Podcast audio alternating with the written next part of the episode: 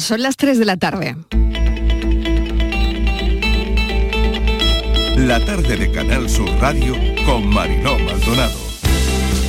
No, ¿por qué pasar por ahí? Que como lo he visto aquí, ¿por qué ponerme? Me vacuna ya antes, me ha ido bien. Sí, que aunque tarde. Me puse la, la cuarta y que me la puse, pero yo quería ponerme otra más, pero como ya no quiero poner. Iba a comprar y ya que he visto la están poniendo, digo, pues me la pongo, así no tengo que ir allí a ponerla. La del COVID y la de la gripe. Sabemos lo que está pasando en el hemisferio sur, una gripe adelantada con mucho más potencia, con lo cual el escudo importante es la vacunación de la gripe, la vacunación del neumococo y la vacunación contra el COVID, porque son todos virus respiratorios que van a estar circulando ahora en Andalucía. Sí, sí, ya me han informado de que no puedo regar y nada, pues a ver qué voy a hacer. Pues voy a tener que dejar que el césped se me seque. Me da muchísima pena porque es mucho esfuerzo y mucho tiempo este césped tan bonito y todo, pero que claro que pues si no se puede regar, pues no voy a poder regar. Es que bandea, no podemos hacer eso con, con el agua, ¿no? Está prohibido, ¿no? Entonces lo que seguiremos barriendo y ya está, otra cosa no podemos hacer. Imagínense ustedes en un contexto en el que estamos de interdependencia, de chantaje, de falta de recursos, conseguir en los próximos cuatro años esa soberanía energética a nuestra tierra. Eso nos permite competir, liderar, transformar, mejorar, en definitiva, el gran objetivo que buscamos de bienestar, de empleo y de futuro para Andalucía. Llegamos al enlace con unas existencias nacionales estimadas de 423.600 toneladas, estimando que finalice el año 2022 con una previsión superior a la campaña pasada. Se prevé que alcanzaremos 450.000 toneladas. Es importante porque este enlace nos puede permitir concluir que vamos a garantizar un millón de toneladas a los mercados. Al final, cuando estamos hablando del modelo fiscal en todo país, estamos hablando del modelo de estado del bienestar que queremos. Y España y las Islas Baleares queremos competir precisamente por el fortalecimiento y la calidad de nuestro estado del bienestar, no competir en el desmantelamiento y el debilitamiento del estado del bienestar. No parece muy razonable no hacer esto en el año 22, que es cuando más estamos sufriendo con la inflación, y posponer esto al año 23. Puede ser por una razón. El efecto de bajar el impuesto de la renta en el año 23 se nota en junio del 24. Hombre, esto de bajar los impuestos a costa del gobierno siguiente no parece, digamos, como muy razonable. El escenario audiovisual ha cambiado y ha evolucionado de una forma radical, una velocidad de vértigo y Canal Sur no se podía quedar atrás. Era una propuesta de este nuevo equipo eh, directivo de hacer e implantar este nuevo sistema digital de, de, edición integrada. Yo creo que es una buena noticia, los espectadores lo van a notar porque se va a poder emitir en alta definición, los trabajadores de la casa van a trabajar con una herramienta de acorde al escenario audiovisual eh, actual y sobre todo que es una apuesta por la transformación digital que necesita Canal Sur para seguir siendo competitivo.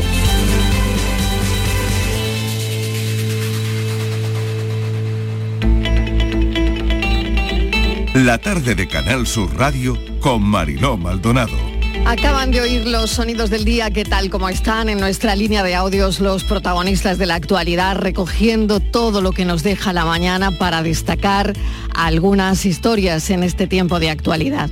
Sigue el veranillo de San Miguel 30 grados en Córdoba, por ejemplo, pero activado el aviso amarillo en el noreste de Andalucía por tormentas que se anuncian para esta tarde. Es verdad que cuando llueve en otoño lo hace con intensidad. Los pronósticos de lluvia no son optimistas, pero veremos, porque hace falta que llueva y tenemos esa alerta, ojalá. Desde hoy lunes, medidas más restrictivas de uso del agua, lo llevan oyendo toda la mañana aquí en Canal Sur, para más de millón y medio de usuarios por la sequía en la provincia de Sevilla. No se podrá regar en Sevilla y provincia, llenar piscinas o lavar coches con agua potable. En la comarca de la Axarquía, a cientos de agricultores se les cortará el riego porque el pantano de la Viñuela, un pantano muy conocido por esa zona, está a un 10% de su capacidad. Esa es la situación. Hoy hemos sabido que España, eh, los hogares, pymes e industrias, redujeron su consumo de gas en un 36%, pero se ha usado casi un 80 más en producir electricidad que ha sido mayormente enviada a Francia y Portugal. De las vacunas aquí en Andalucía, hoy ha empezado con la vacunación, se ha empezado con la vacunación contra la gripe y la cuarta dosis de la vacuna de la COVID a mayores de 80 años y residencias, centros de discapacidad, a la población mayor de 80 años, como decimos, y al personal y estudiantes en prácticas de los centros sanitarios y sociosanitarios. Dos semanas más tarde, concretamente el 17 de octubre, recibirán la vacuna de gripe y COVID eh, otras personas también. Andalucía comienza este lunes, como saben, con la dosis de la gripe, porque viene fuerte, y la cuarta dosis a mayores de 80 años y residencias. Entre 65 y 79, bueno, pues serán los siguientes, y los 64 años con patologías crónicas, embarazadas, grandes dependientes y sus cuidadores.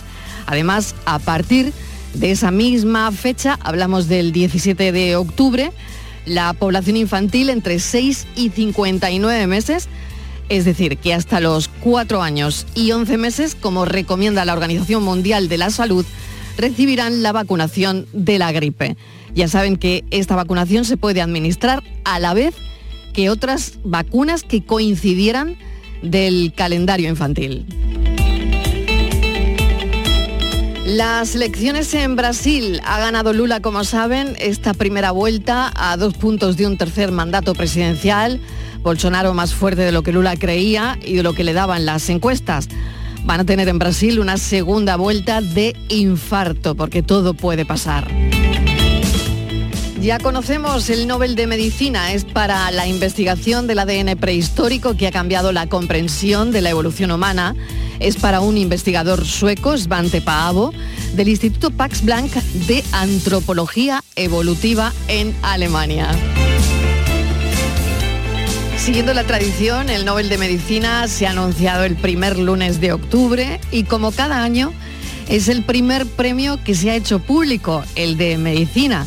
En los próximos días le van a seguir el de física, el de química, el de literatura, el de la paz, que será el viernes, el de economía, que será el lunes 10. Así que bueno, tenemos que entender y conocer por qué y a quiénes se dan los Nobel este año.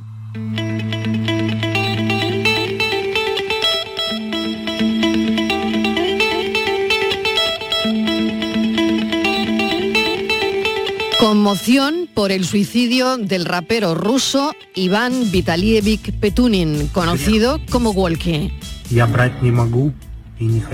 Decidió quitarse la vida para evitar ser llamado a filas para combatir en la guerra de Ucrania. Poco antes de morir, lo están escuchando, el artista de 27 años publicó un mensaje en su canal de Telegram en el que aseguraba que no estaba preparado para matar. Si están viendo este vídeo, entonces es que ya no estoy vivo. No puedo asumir en mi alma el pecado de asesinato y no quiero hacerlo. No estoy dispuesto a matar por ningún ideal. Conmoción por el suicidio de este conocido rapero ruso. Esta guerra es larga y dura, muy dura. Bienvenidos a la tarde. Todo lo que dimos se nos fue. Soñé que siempre iría al lado. Eso que inventamos ya no es. Ahora solo existe el pasado. Y me toca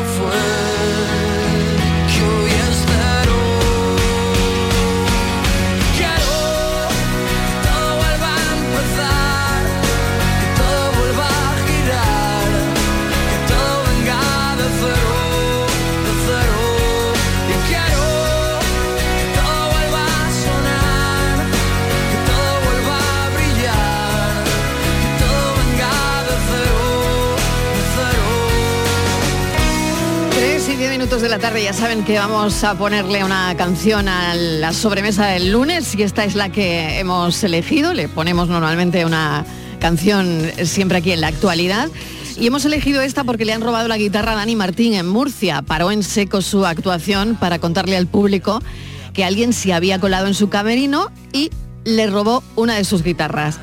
La guitarra era de un gran valor sentimental para él porque con ella había compuesto parte de las canciones que cantó durante el concierto. Creo que no ha aparecido, aunque Dani Martín paró el concierto para incluso mandarle un abrazo, supongo que para ver si aparecía la guitarra.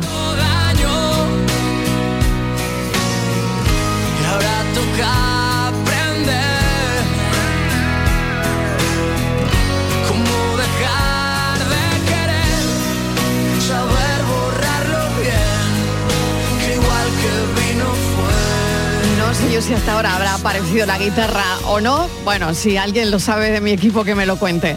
Pero parece que no, que esa guitarra no, no la han devuelto. Así que bueno, veremos qué pasa con la guitarra de Dani Martín. ¿Podrían quitarle a sus hijos una semana el teléfono móvil? Piénsenlo por un momento. Quitarle a sus hijos una semana el móvil. Sin que fuese ningún castigo ni nada de eso, sino hablándolo con tranquilidad y diciéndoles que solo para ver cómo se sienten, mira, te voy a quitar el móvil eh, durante una semana, lo vamos a guardar en este cajón para ver cómo, cómo sentís. ¿Qué piensan? A ver, ¿le han dado alguna vuelta a eso?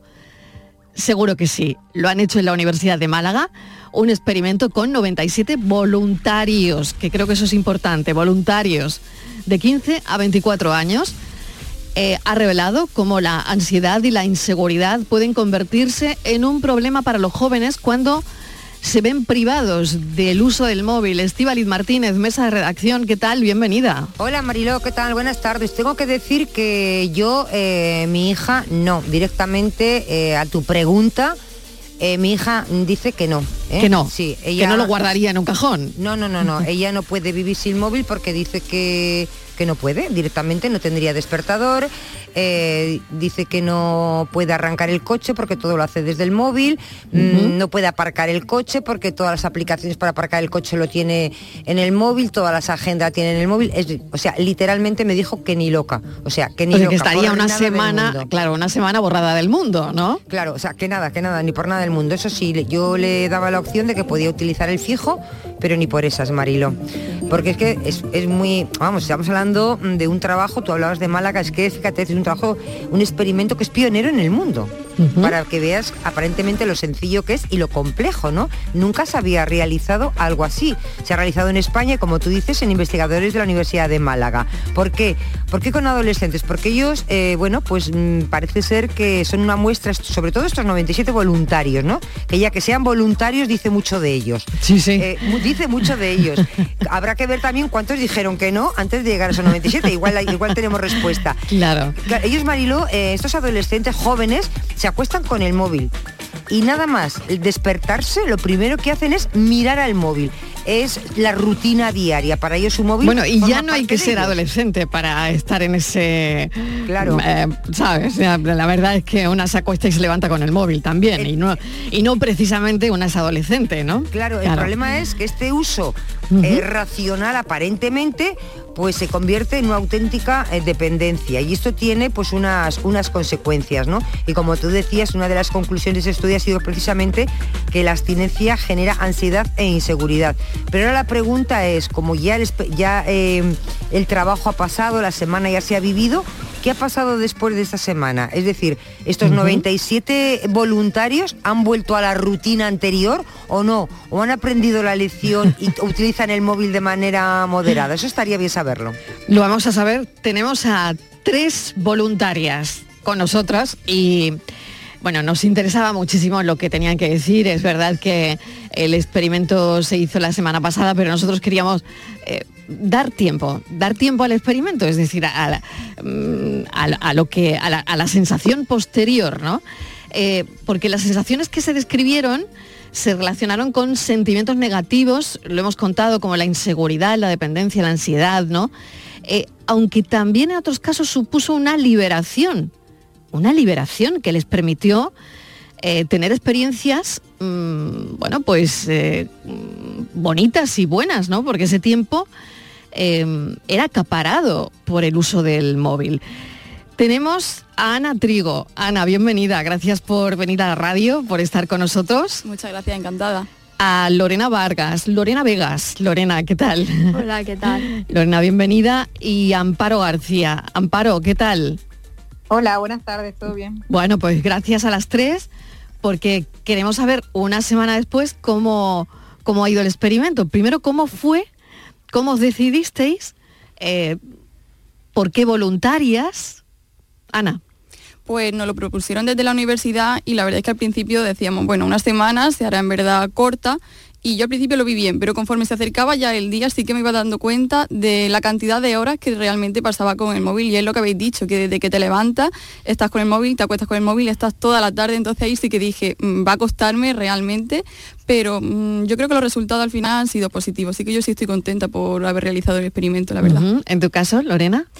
Eh, bueno, yo creo que todos los voluntarios somos un poquillo curiosillos porque Bien. somos nativos digitales, entonces era algo innovador el hecho de estar una semana sin móvil porque prácticamente yo al menos eh, desde que tengo uso de razón he tenido cerca un dispositivo móvil.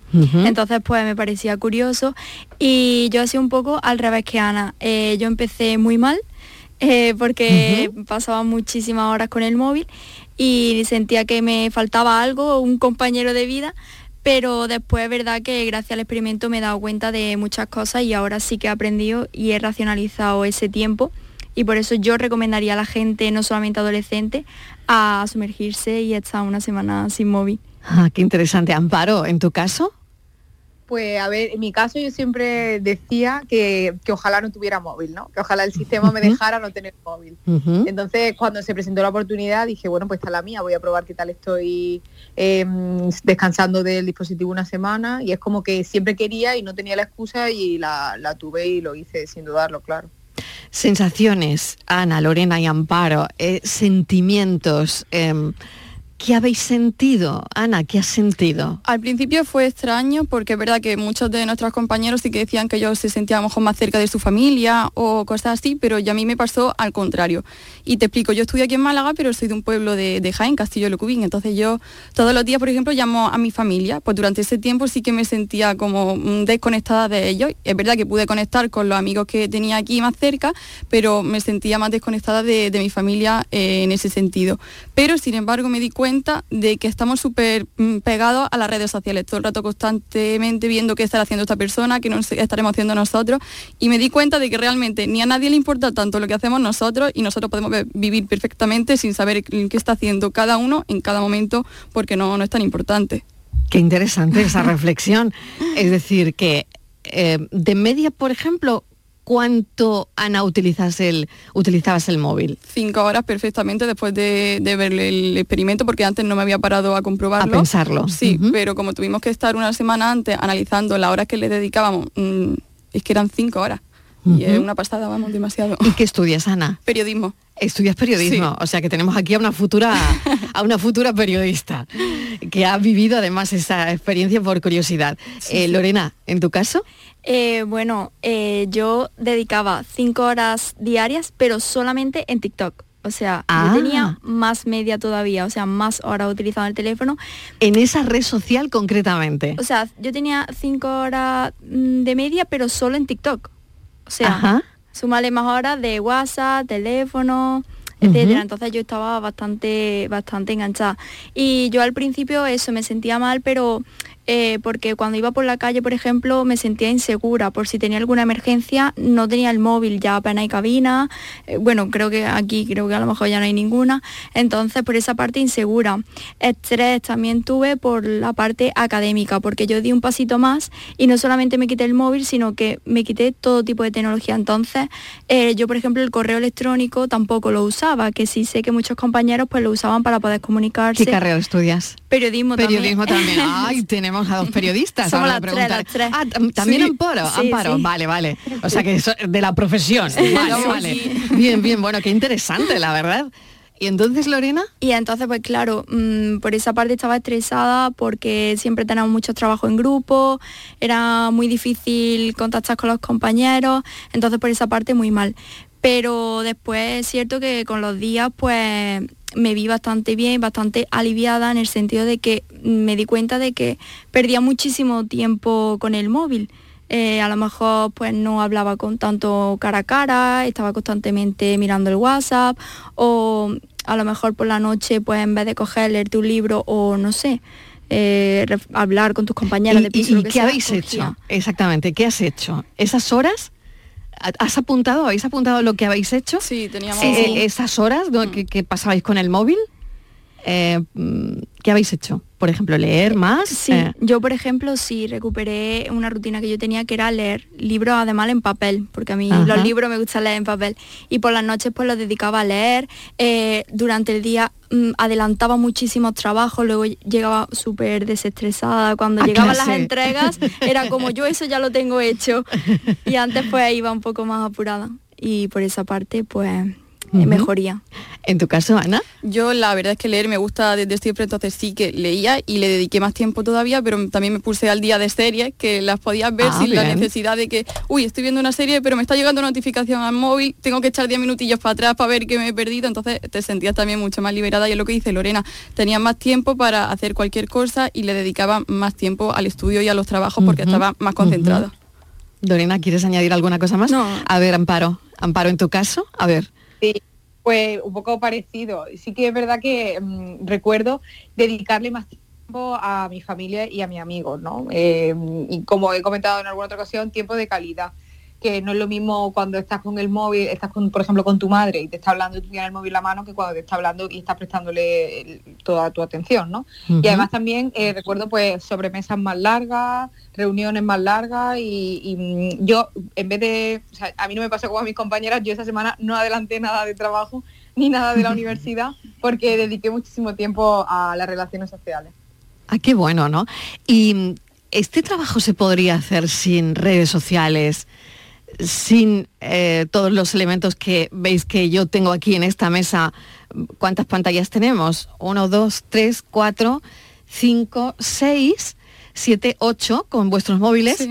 Ahora mismo en esta habitación hay ocho pantallas. Igual me he dejado alguna, pero hay ocho pantallas. ¿Podríamos hacer este trabajo sin ocho pantallas? Yo creo que sería complicado, la verdad. Sería Yo creo difícil. que sí. O a lo mejor con Antes alguna menos, ¿no? No lo sé. A ver. A ver, sí. Es que claro, eso es lo que pasa también, que el teléfono móvil en este caso es una herramienta de trabajo, entonces a lo mejor aquí no sé si se podría hacer o no por el tema de que hay que lanzar al aire y tal, pero en cualquier caso es que el teléfono móvil yo creo que todos los puestos de trabajo lo necesitan para algo. Entonces por eso yo creo que a raíz de ahí lo, lo he comentado también esta mañana, eh, que aparte de herramientas de trabajo y cosas importantes como la emergencia o no sé, alguna aplicación que ayuda a algún tipo de enfermedad y tal, que también comenté esta mañana, eh, ya es que te acostumbras tanto a él y estás a lo mejor si estás ocho horas trabajando y lo necesitas coger, son ocho horas que tienes. Entonces ya te acostumbras tanto que después tus horas libres pues dices, mi parte de ocio lo utilizo en redes sociales o la, invierto en redes sociales. Y ahí yo creo que es cuando se genera esa dependencia, ¿no? Que ha hecho que a lo mejor mucha gente rechazas, rechazar, ah, rechazara, Claro, perdón, claro. eh, el hecho de Sí. participar en, en el proyecto. Está claro. Eh, Amparo, en tu caso, a ver, cuéntanos y querías añadir alguna cosa, pero no, no te oíamos. A ver. Eh, lo que quería comentar es que a- hace tiempo se realizaban todos los trabajos y no había teléfono móvil. Claro, claro. que- y que se podría realizar un programa de radio, porque la radio lleva muchísimos años y hace, yo qué sé, 30, Claro. el teléfono el teléfono no estaba tan extendido. Es cierto y está claro que esta herramienta Mm. como su nombre indica, es una herramienta que facilita eh, el desempeñar cualquier trabajo, pero no implica que sea imprescindible, que es que creo que ahí nos confundimos. Yo creo que ahora las ocho pantallas que tenemos aquí en el estudio es que en una la tiene, en el móvil tienes todo eso recogido, entonces realmente si te quedas sin él sí que mm, algo te falta. O sea, si me falta alguna de estas, puedo, el móvil lo con el móvil encuentras. puedo seguir Yo creo para que sí. adelante, ¿no? Sí, sí. Puedo seguir para adelante. Tenéis razón, ¿eh? Tenéis razón. Si todo se apagara en este estudio y solo se quedará el micrófono, Puede hacer el programa. con el móvil hacemos el programa, está claro, ¿no? Estíbaliz, eh, no sé si le incorporo a, Estíbaliz y ya está en el estudio de Sevilla. Eh, adelante, no sé si quieres, Sí. te ha llamado la atención algo o quieres cosas. Venga, Buenas preguntar algo. tardes a las tres. Bueno, sois primero muy valientes, porque yo, que no soy de vuestra generación, que he estudiado con papel y boli cogiendo apuntes, ¿eh? Eh, no había ordenadores cuando yo empezaba en el periodismo y, y se puede hacer, ¿eh? se puede hacer, se puede estar informada, se hace de otra manera, pero el periodismo de antes también era bueno y se hacía. Pero bueno, yo los que, os quería preguntar dos cosas. Eh, ¿En alguna ocasión alguna ha tenido la tentación, una pequeña trampa, ¿no? Lo podéis contar, ¿eh? que no os va a oír nadie, de pedir el móvil a algún amigo de aquello, "Ju, que no se lo digas a nadie, por favor, te lo pido, por favor, pero déjame los cinco minutitos que tengo que ver no sé quién. ¿Alguna ha tenido la, ten- voy a decir la tentación de hacerlo? Sí. Sí. Sí, sí. Hola. Lorena te dice que sí. ¿Tu honestidad? Eh, sí. Es Eh, importante. porque claro, nosotras durante esa semana teníamos que tener el móvil eh, encendido, porque si no, no te contaba, no te podían mirar las horas y ver si lo habías utilizado o no. Entonces yo, por ejemplo, varias veces nunca me pasaba, pero dio la casualidad que esa, esa semana bombardeo de llamadas. Eh, y claro, no podía coger ninguna. Yo decía, a ver si va a ser importante y tal. Entonces tenía la tentación, pero no llegué a usarlo. Y después una anécdota que sí que nos pasó con otra compañera que participaba en el proyecto, era muy de noche, o sea, ya eran pasadas las 12, y yo iba a ir a acompañarla a la esquina de- del barrio porque vivía cerca. Eh, vale, pues nos encontramos con un panorama un poco extraño, con un señor. Eh, estábamos un poco asustadas aquí en confianza. Y, claro, no teníamos móvil. Ella tenía que tirar sola para un lado, yo tenía que tirar sola para el otro. Y entonces ahí sí que, por ejemplo, noté y yo dije, es que el móvil es importante para llamar, una emergencia.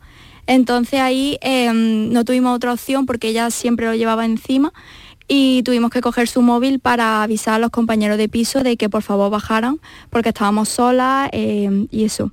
Había un panorama muy extraño y no nos atrevíamos a irnos solas ni una ni la otra. Entonces ahí sí que tuvimos que cogerlo.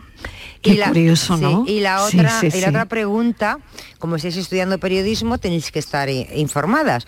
Y claro, vuestra información llega a través de- del móvil. No sé, en esta semana si habéis hecho más uso de la radio, la radio siempre informa, y antes y ahora, o sea, la radio sigue siendo igual y además siempre está, eh, siempre da la última información. ¿Sabéis Bueno, la somos radio? mejor.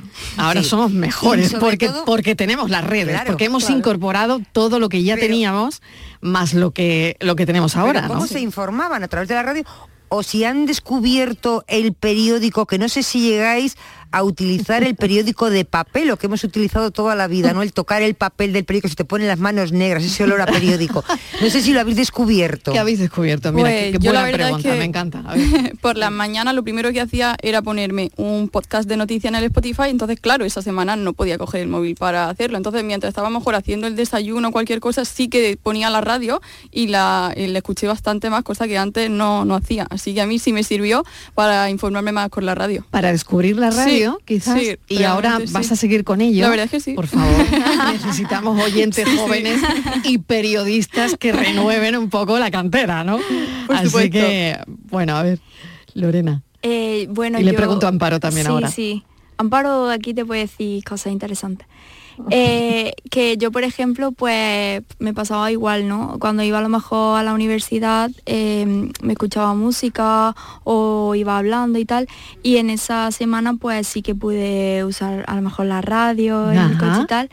Eh, y luego a lo mejor mientras almorzaba y eso, pues ponía los informativos en tele y eso yo antes no lo hacía porque yo me informaba eh, sobre todo eh, a través de Instagram, que sigo muchos medios y sabéis que publican pues las noticias a lo mejor más importantes tal, y está el enlace, pincha y lo ves. O a lo mejor cuando estoy con el ordenador sí que me meto en algún medio digital. O sea que las redes, vosotros creéis que las redes es lo que verdaderamente también ha mermado la audiencia joven en los medios Sí, convencionales, sí, ¿no? eh, sí. Tanto en la radio, la tele, lectura de, de periódicos que incluso, bueno, digitales, pero vais a la noticia, vais al enlace que te facilita la red social, ¿no? Claro. Realmente que- tampoco vais a la cabecera de, No, no. de un diario, ¿no? Es lo que te iba a decir. Yo, Claro. por ejemplo, tengo aplicaciones de diferentes periódicos y te metes en la notificación que te llega de tal titular es interesante. Entonces Exactamente, clicas ahí. pero ni siquiera la cabecera del periódico Ahí digital. Claro, que eso Claro. con, con la inmediatez que hablaba Sí, antes el claro. compañero en las redes sociales, que ya con el algoritmo y tal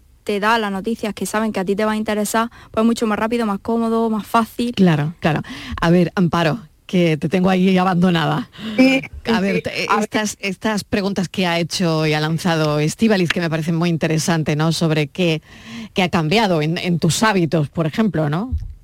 Pues que mi caso, ya lo comento siempre, es un poco peculiar porque además de que a mí el, el no tener el móvil me alivió, que eso también es extraño en el experimento, eh, yo eh, no utilizaba el móvil para informarme ni las redes sociales. Lo único em, que, que me llegaba a través de- del móvil son las notificaciones del periódico, ¿no? que aparte eso ha sido uno de los resultados del estudio, que los jóvenes no buscan la información en el móvil, sino que les llega directamente, no son ellos los que lo buscan, son como pasivos en ese sentido. Entonces yo ya escuchaba la radio siempre para ir a la universidad, la pongo siempre toda la mañana en el coche. También leo el periódico en la cabecera y de hecho en el experimento salió, como apuntábamos la forma de informarnos, eh, que yo era la única de todos los participantes que leía el periódico en papel.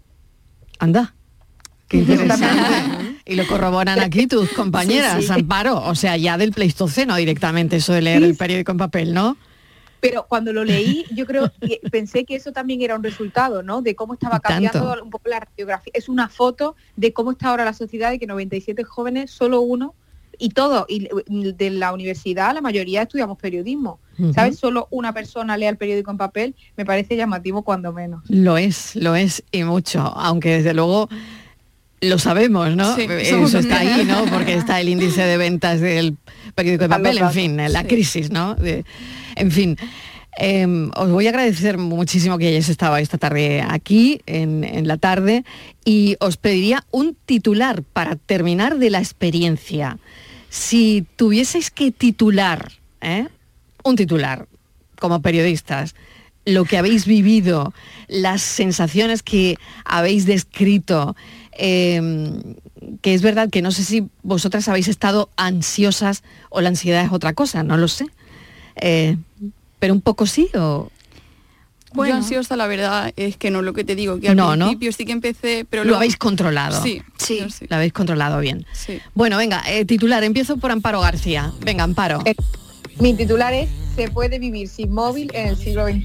Se puede vivir sin móvil en el siglo XXI. Ha sido una semana, Amparo, te has venido muy arriba. Ha sido solo Yo una puedo. semana. bueno, se Yo puede vivir, se puede vivir sin móvil en el siglo XXI y a Amparo García le encantaría, ¿eh? le encantaría que fuese así. A ver, voy con Ana, Ana Trigo, tu Pues, titular. Mi titular sería estar una semana sin móvil te da libertad. Estar una semana sin móvil te da libertad. Qué buen titular también, ¿eh? Oye, me está encantando. ¿Qué me dices, Estíbaliz? Bueno, Estar bueno. una semana sin móvil te da libertad. No sé qué curso de periodismo llevan, pero estas apuntan bien, ¿eh? Apuntan, apuntan. Apuntan maneras y Cuarto buenas, este buenas. año. Cuarto este año, apuntan, apuntan bien, ¿eh? Eh, Lorena, tu titular, el último, ¿eh? el que, el que no cierra, decir, ¿eh? a ver, el que cierra A ver, yo- esta charla, que ha sido muy interesante, lo tengo que decir. Más que un titular diría un mensaje. Un mensaje. Y para mí es que la adicción al móvil o la dependencia es algo de la mente. Es algo que está en la cabeza. Es algo que está en la cabeza. Bueno, pues nada, mil gracias a las tres, ha sido un placer enorme y no sé si os prestaréis a otras historias de móvil sí, móvil no. Habrá que verlo. Pero habrá que verlo, ¿no? Pero desde luego yo creo que es enriquecedor en cualquier caso y sobre todo oírlo, ¿no? Oír cómo habéis vivido esa experiencia y cómo la contáis, ¿no? Mil gracias. A vosotros. A vosotros. Gracias. Así que mami suelta el móvil. Oh yeah. Así que mami suelta el móvil. Yeah, yeah. Así que mami suelta. La tarde de Canal Sur Radio con Mariló Maldonado. También en nuestra app y en canalsur.es. ¿Qué pasa, Eva? Me he enterado que vas a jugar a mi día de la once. Espero que me elijas a mí el día de tu boda. Fue mítico, con el buffet de quesos del mundo, los bailes en tacataca de la tía Agustina. No me compares el día de tu boda con otros días como el de tu primer beso o el de tu comunión. Venga, Eva, elígeme. Tus fechas más especiales quieren hacerte ganar mi día de la 11. Por solo un euro puedes ganar miles de premios. Elige bien porque uno de cada cinco toca. A todos los que jugáis a la 11, bien jugado. Juega responsablemente y solo si eres mayor de edad. El campo andaluz necesitaba un paso adelante. Por ello, hemos sembrado millones de datos, regados con inteligencia artificial para hacer posible... Siembra, la nueva plataforma colectiva por inteligencia artificial de asistencia a la planificación de cultivos para su comercialización. Toda la información para acertar y cultivar la solución más rentable. Junta de Andalucía. Precios locos en Rapimueble, solo esta semana. Dormitorio 249 euros. Juvenil completo 369 euros. Solo esta semana. Te lo vas a perder y paga en 12 meses sin intereses. Más de 200 tiendas en toda España y en rapimueble.com. Todo el deporte de Andalucía lo tienes en El Pelotazo de Canal Sur Radio. La información de nuestros equipos, las voces de los deportistas y los protagonistas de la noticia. Tu cita deportiva de las noches está en El Pelotazo, de lunes a jueves a las 11 de la noche, con Antonio Caamaño. Canal Sur Radio, la radio de Andalucía. La tarde de Canal Sur Radio con Mariló Maldonado.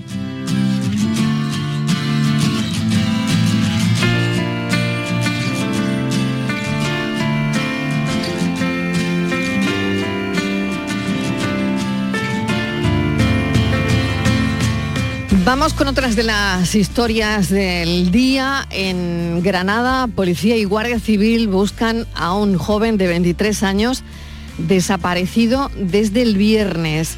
Su familia está pidiendo colaboración ciudadana porque el joven no lleva ni teléfono ni documentación. Estivaliz. Sí, Marilo, eh, fue, Emanuel fue visto, así se llama este joven de 23 años, el viernes por la mañana después de bajar en la parada del autobús de Paseo de los Basilios. Eh, eh, ¿Cómo es? Bueno, pues es de complexión delgada, unos 60 kilos de peso, mide unos 68 de altura y vestía un chaquetón negro con capucha de la marca North Face. La policía también local, junto con la Guardia Civil y Policía Nacional, la policía local de Granada también se ha hecho eco de esta desaparición Mariló a través de su cuenta oficial de Twitter donde ha pedido la colaboración para que todo el mundo pueda difundir el rostro de este joven que dicen que podría encontrarse en Granada o en el área metropolitana. Eh, están solicitando que si alguien tiene algún tipo de información sobre su paradero, pues llame a los números de emergencias o los contactos que hay para ponerse en contacto con la, con la familia. Así que hay mucha preocupación, Mariló, eh, y bueno, volcarnos con esta desaparición de este joven, a ver si entre todos pues conseguimos dar con él. Vamos a hablar con su madre, con Charo. Charo, ¿qué tal? Bienvenida, ¿cómo estás?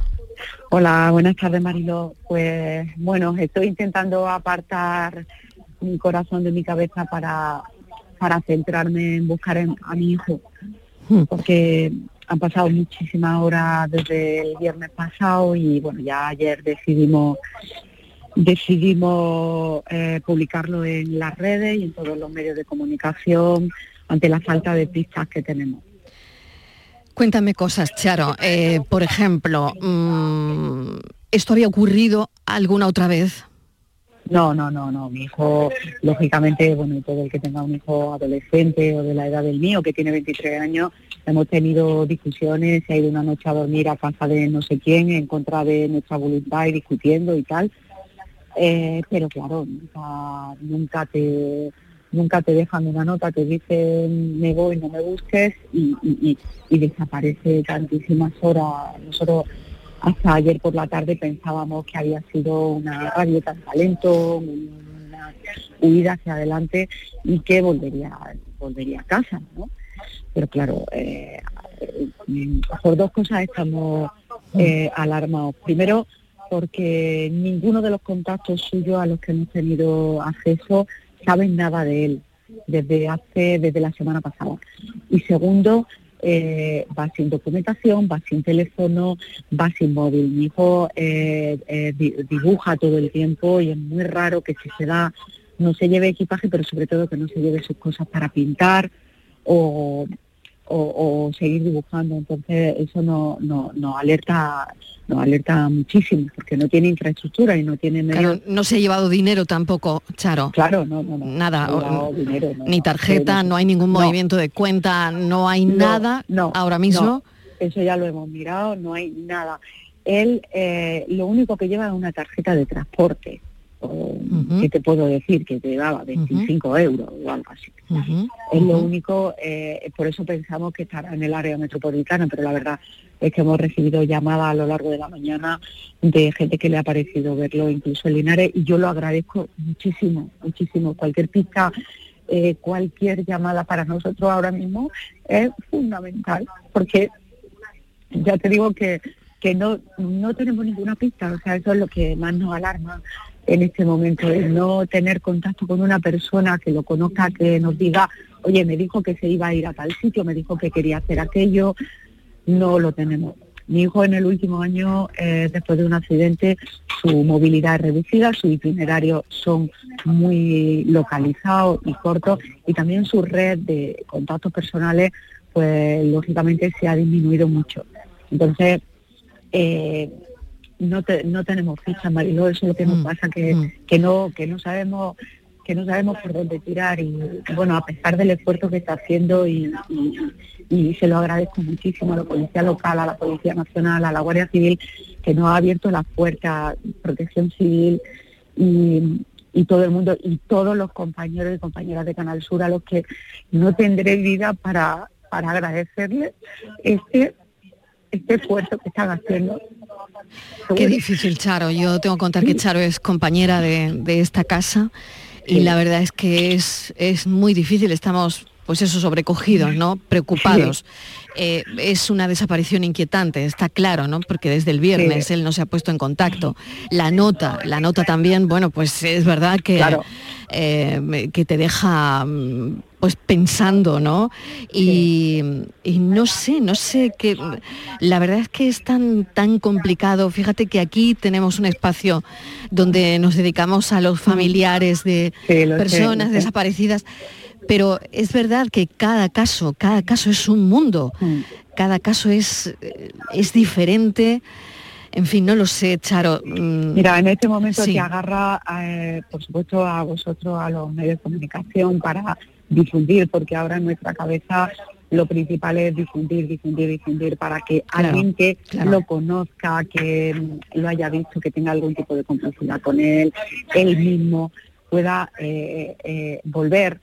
Y, eh, y bueno, y por, y por, y, y por tener una esperanza, nunca piensas que te va a ver en una situación así, ni el pánico que te da que, que- que perder el eslabón eh, con tu hijo, ¿no? Perder esa, esa conexión eh, con tu hijo, porque, porque claro, te, te da la sensación de que estás saltando al abismo, ¿sabes? Y, y es difícil de gestionar.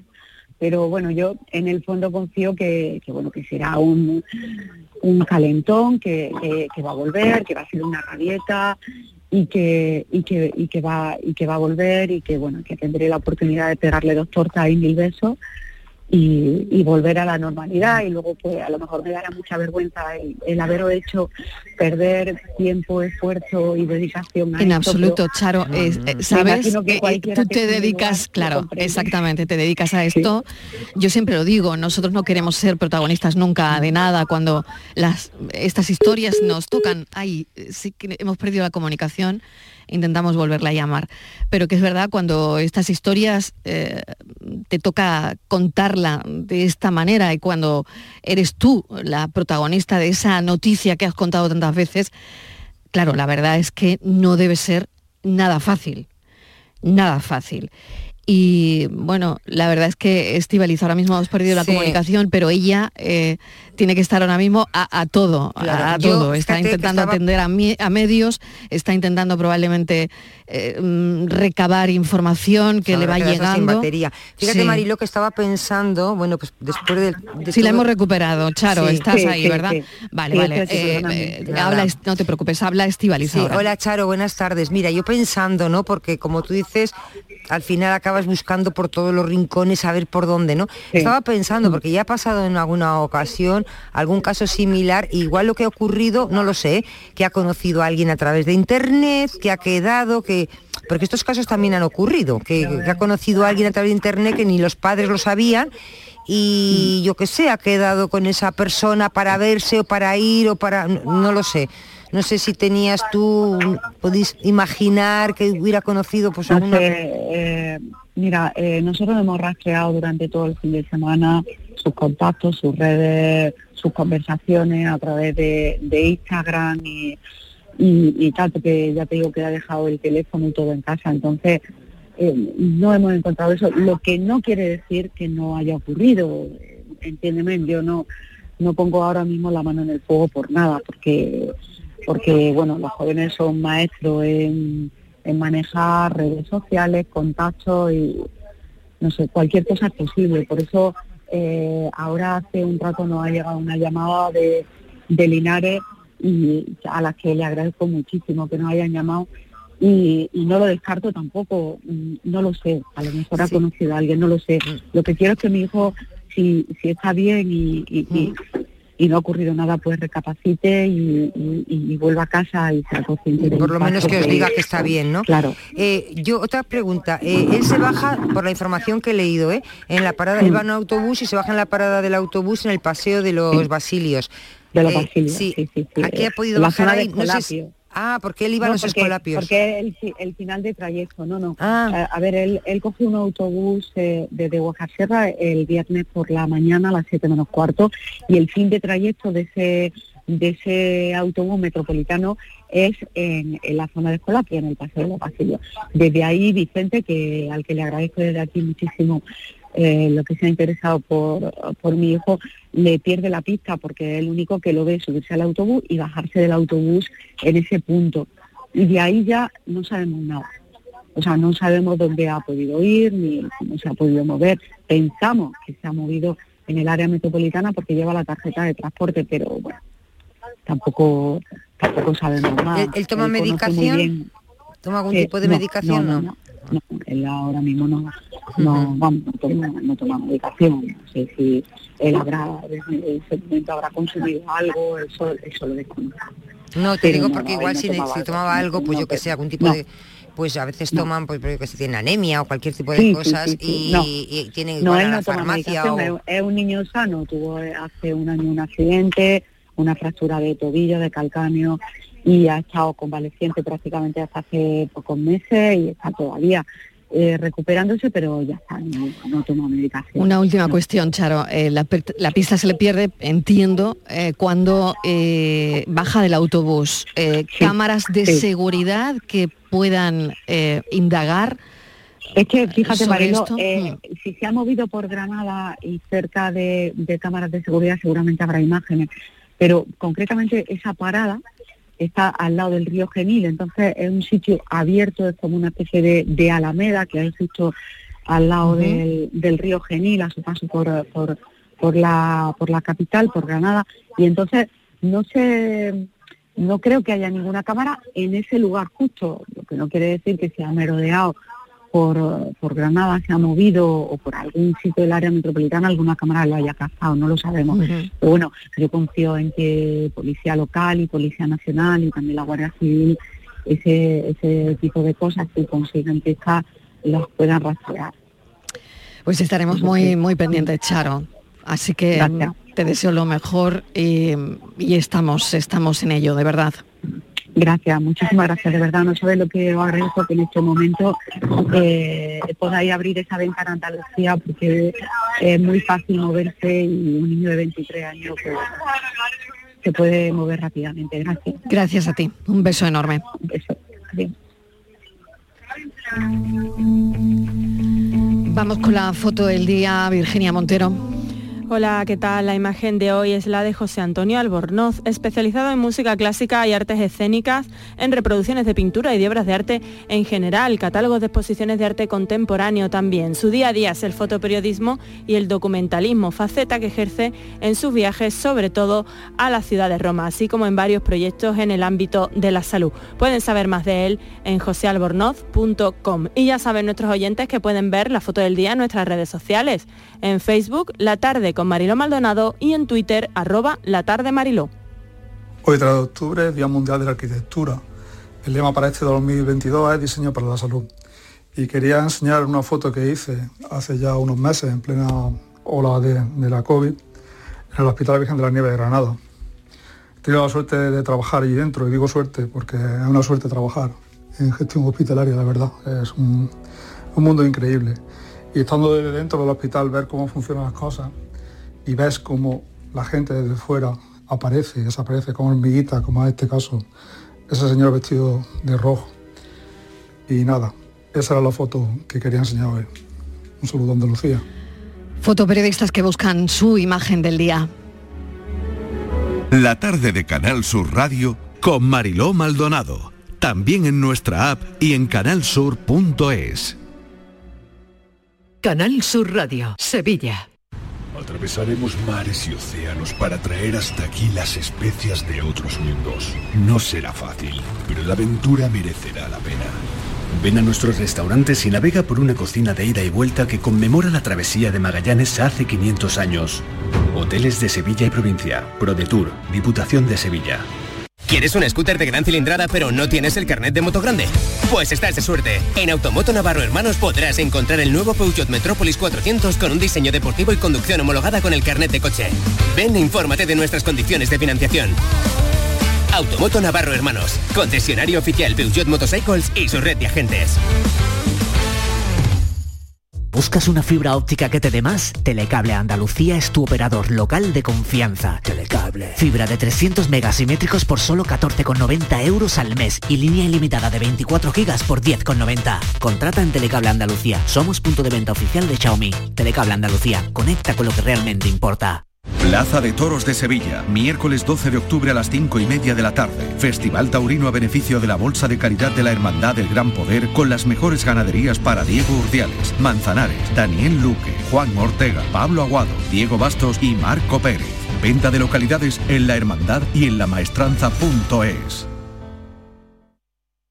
La actualidad y las novedades en salud siguen estando en Canal Sur Radio, en Por Tu Salud. Las noticias sobre investigación médica, prevención, terapias, las personalidades destacadas de la medicina en Andalucía. Por Tu Salud, desde las 6 de la tarde con Enrique Jesús Moreno. Canal Sur Radio, la radio de Andalucía. La tarde de Canal Sur Radio con Mariló Maldonado. Estos son nuestros teléfonos 95 1039 105 y 95 1039 16. Y José María del Río ya con nosotros, nuestro abogado experto en derecho de familia. Bienvenido José María, ¿qué tal? Bien allá, Marilo, buenas tardes. Bueno, mil gracias. Y Virginia, vamos a poner los asuntos que teníamos para hoy. Venga, Pues si, si te parece podemos empezar directamente hoy a resolver una consulta de un oyente Venga, que ha directamente. llegado a este espacio. ¿Os parece? Venga. Vamos.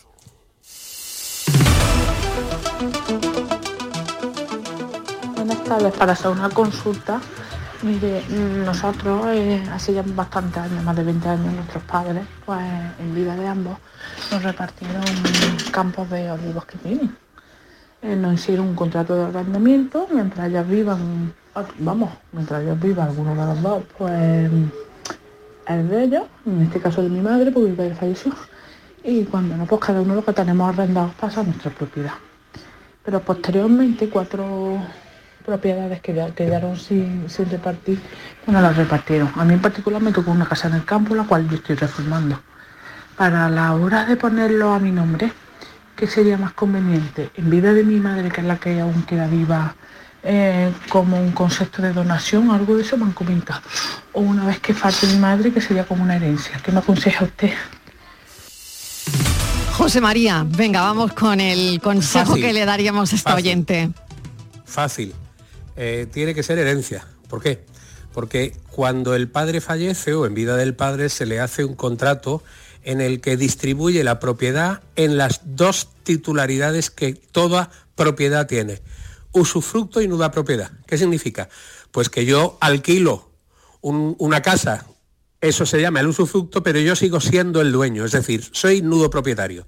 Por consiguiente, esta señora va a ser usufructuaria virtual, es decir, va a ser durante toda su vida y por consiguiente no se va a poder transformar el usufructo que ella tiene a la vez como eh, eh, nuda propiedad hasta que no fallezca ella. Por consiguiente, necesaria y obligatoriamente, el único consejo que se le puede dar es que tienen que esperar al fallecimiento, que espero que sea dentro de muchos años, al fallecimiento de la madre, para poder unir en cada uno de los cuatro propietarios la doble faceta de usufructo y nuda propiedad. Bueno, pues queda, queda resuelta con esa frase. Bueno, siguiente cuestión, Virginia. Pues sí, hoy nos hacemos eco, si os parece, de un avance bastante importante en la Administración de Justicia. Parece que por fin se van a coordinar los datos de violencia de género con los juzgados de familia, porque el Consejo General del Poder Judicial ha aprobado varias medidas que van a acabar con esta descoordinación y que desgraciadamente a veces ha tenido resultados eh, mortales, fatales. Todos recordamos al pequeño Jordi de Sueca, en Valencia, que el pasado mes de abril fue asesinado presuntamente a manos de su padre, que disfrutaba la custodia compartida a pesar de tener una condena firme por violencia de género. El juzgado de familia otorgó esa custodia compartida desconociendo estos antecedentes de violencia. Ahora la intención es que los juzgados de familia tengan acceso a esa información antes de conceder la custodia de menores. Entre las medidas que ahora detallará José María, destacan la petición por parte de los propios tribunales del acceso al sistema de registro administrativo de apoyo, a la Administración de Justicia, el famoso SIRAG, en el, gremio de, de los abogados, que permite consultar si hay procedimientos penales por violencia de género o el establecimiento también de un sistema automático de alerta. José María, ya era hora, ¿no? Hombre, pues imagínate, yo que para Hacienda soy un mm. número y que tocando una tecla de mi número se sabe hasta de qué color tengo los cucos, ¿cómo es posible que en un procedimiento judicial o en la administración judicial exista esa disquisición de conocimiento de la existencia de procedimientos entre un juzgado de familia y un juzgado de violencia. Es decir, es tan fácil como anexar todos los tipos de datos telemáticos y lo que quieran ustedes en una fuente de información y con una tecla los jueces de familia tienen acceso directo a esa información. Ahora eh, estamos como, como la, esta, la cuenta de la vieja, ¿no? Pues ahora lo que nos hacen los tribunales cuando admiten a trámite una demanda de proceso especial de familia, lo que los, ah, lo que los letrados de la Administración de Justicia incluyen es en el decreto de admisión requerir a las partes a fin de que informen al juzgado de la existencia de cualquier tipo de denuncia o procedimiento incoado ante la justicia de violencia de género. Pero eso y nada es lo mismo. Por fin, por fin podremos eh, estar totalmente de acuerdo y dar la enhorabuena a la Administración de Justicia que por fin, después de muchos años, ha logrado unir en un solo tema, en un solo botón, la existencia de procedimientos distintos. Ojalá, pero no solo en, familia y en violencia, sino en instrucción, porque si yo cometo una, un delito, un presunto delito hoy, me toca un juez de instrucción, y si lo cometo mañana, me toca otro. Hombre, lo lógico sería que si soy un reincidente, el juez de instrucción, solo con darle la tecla de mi nombre y apellidos o de mi DNI, supiera de la existencia de un procedimiento penal incoado contra mí en el día de ayer. Es decir, yo creo que con eso, con esa información y hoy por hoy el, día, el, mundo de la telemática eh, eh, estarían eh, plenamente contentos si para a florecer, porque verdaderamente es necesario. Bueno, tenemos un WhatsApp que vamos a escuchar, creo que lo tenemos ahí, tenemos un minuto y medio, casi dos, a ver si da tiempo. Venga, vamos a darle salida. Hola, buenas tardes. Una consulta, a ver, ¿una usufructuaria puede alquilar el piso? La pregunta es, bueno, porque hay una, señora que se casó con un señor, el señor falleció, los hijos están esperando la herencia del piso, pero la usufructuaria pues como era señora de él, casada fielmente, pues ahora se ha marchado, ha dejado el piso en alquiler a otra gente y los hijos están esperando, eh, no sé, ¿Se puede hacer eso? ¿Una usufructuaria Menos- puede alquilar el piso de, usufructo? Lo hemos entendido menos de un minuto, José María, a ver si puedes contestar. No, no lo puede hacer porque No. iría en perjuicio de los herederos. Por consiguiente, cualquier acto que se haga en perjuicio de los herederos es nulo. Punto. Te han sobrado 30 segundos. Anda que no. Anda que no. Te han sobrado 30. La respuesta es no. Se puede decir más alto, pero no más claro. Así que bueno, muchísimas gracias, de verdad. Gracias, José María. La semana que viene más, más Venga, llamadas. Hablamos del derecho de familia todos los lunes. Ya saben que aquí tenemos a cinco abogados a la semana. Hoy le ha tocado a José María del Río con el derecho de familia. Gracias, un beso. Hasta ahora, Virginia. A vosotras, un Noticias. beso a los dos. Adiós.